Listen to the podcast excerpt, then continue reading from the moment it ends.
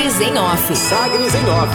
A coluna da Sagres com os bastidores da política. Com Rubens Salomão.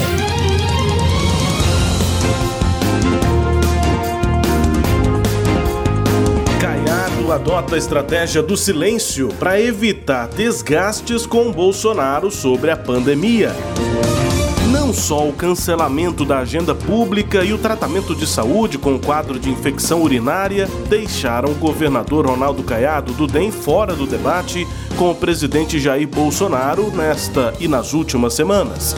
A ausência do democrata é proposital, calculada e acertada. Para ser da base, não precisa comungar com tudo ipsis literis foi o que definiu nesta semana aqui a Sagres o senador Vanderlan Cardoso, do PSD.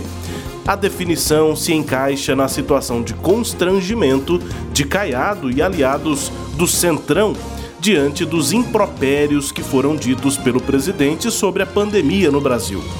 Só que com um interesse urgente em atendimentos efetivos aqui ao estado de Goiás pelo governo federal, muito além daqueles 27 bilhões de reais do ano passado, de 2020, já que 98% desse valor é referente a repasses constitucionais e obrigatórios. Então, agora Caiado, com esse interesse, adota a estratégia do silêncio diante de novos rompantes negacionistas de Bolsonaro e evita, de forma acertada, entrar em embate direto.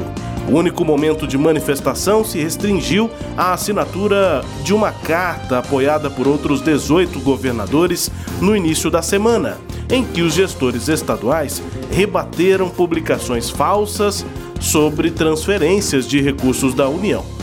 Depois da assinatura nesta carta, em que questionava o governo Bolsonaro, e antes do afastamento por uma questão própria de saúde, o governador voltou a medir distância quilométrica do presidente, ao menos quando o assunto é a pandemia.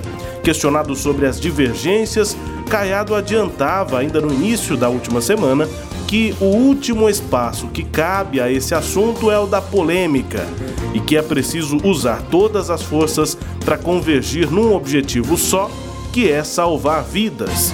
E ele, como médico, também dizia que não existe nada que não pode confrontar a ciência, com as pessoas diminuindo a sua capacidade de se deslocar, não se aglomerarem, usarem as máscaras e fazerem a higienização das mãos. Isso é universal, dizia Caiado. Não há quem possa contestar. E se contesta, não tem fundamento científico. Fecha aspas para o que disse aí Ronaldo Caiado quando perguntado sobre as negativas do presidente diante do problema da pandemia. Economia.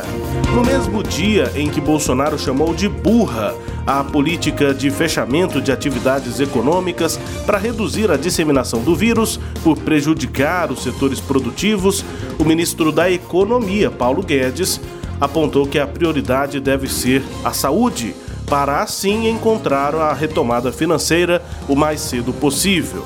Numa ordem de prioridade, disse Paulo Guedes: nós precisamos de saúde, emprego e renda. Primeiro a saúde.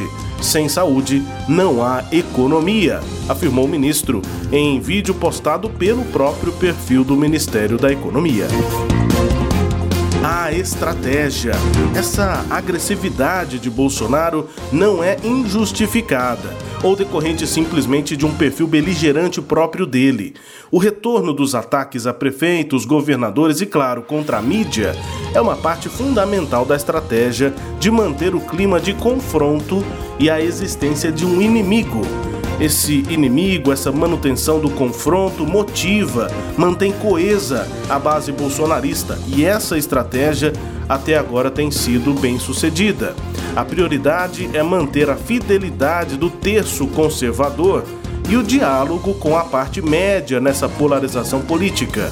E o foco é a reeleição em 2022. Verba reduzida.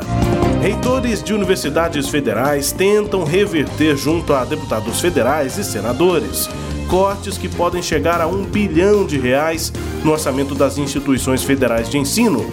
No caso aqui da UFG, a Universidade Federal de Goiás, o cálculo é de que a redução poderia chegar a 16 milhões de reais, o que afetaria o funcionamento da, da instituição. Em análise, o Conselho Pleno da Associação Nacional dos Dirigentes das Instituições Federais de Ensino Superior, a Andifes, se reuniu agora, nesta sexta-feira, em Brasília, para deliberar com o relator setorial da educação no orçamento de 2021 no Congresso Nacional. É o deputado Beto Pereira, do PSDB do Mato Grosso do Sul. E uma nova tentativa é buscar o relator geral do orçamento, o senador Márcio Bitar, do MDB do Acre, isso deve ocorrer na próxima semana. Obra superfaturada. O Tribunal de Contas do Estado, o TCE, julgou o processo sobre superfaturamento em obras executadas na rodovia do Muquem entre 2017 e 2018.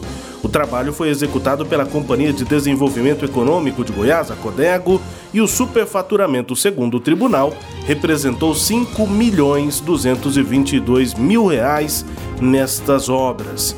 E providências, o TCE determinou que a direção da Codego impeça que o prejuízo aos cofres públicos se torne definitivo. Aplicou multa de 44 mil reais ao então presidente da Codego, Júlio Vaz, e também a três outros dirigentes, o então diretor técnico Iselman Oliveira, o então chefe de departamento de engenharia José Arnaldo e o então fiscal de obra Eduardo Martins. Destaques de hoje da coluna Sagres em Off, que também é podcast. Está no Deezer, no Spotify, no SoundCloud, ouça quando quiser. Também nos tocadores do Google e da Apple. Com todo o conteúdo no sagresonline.com.br. Até segunda!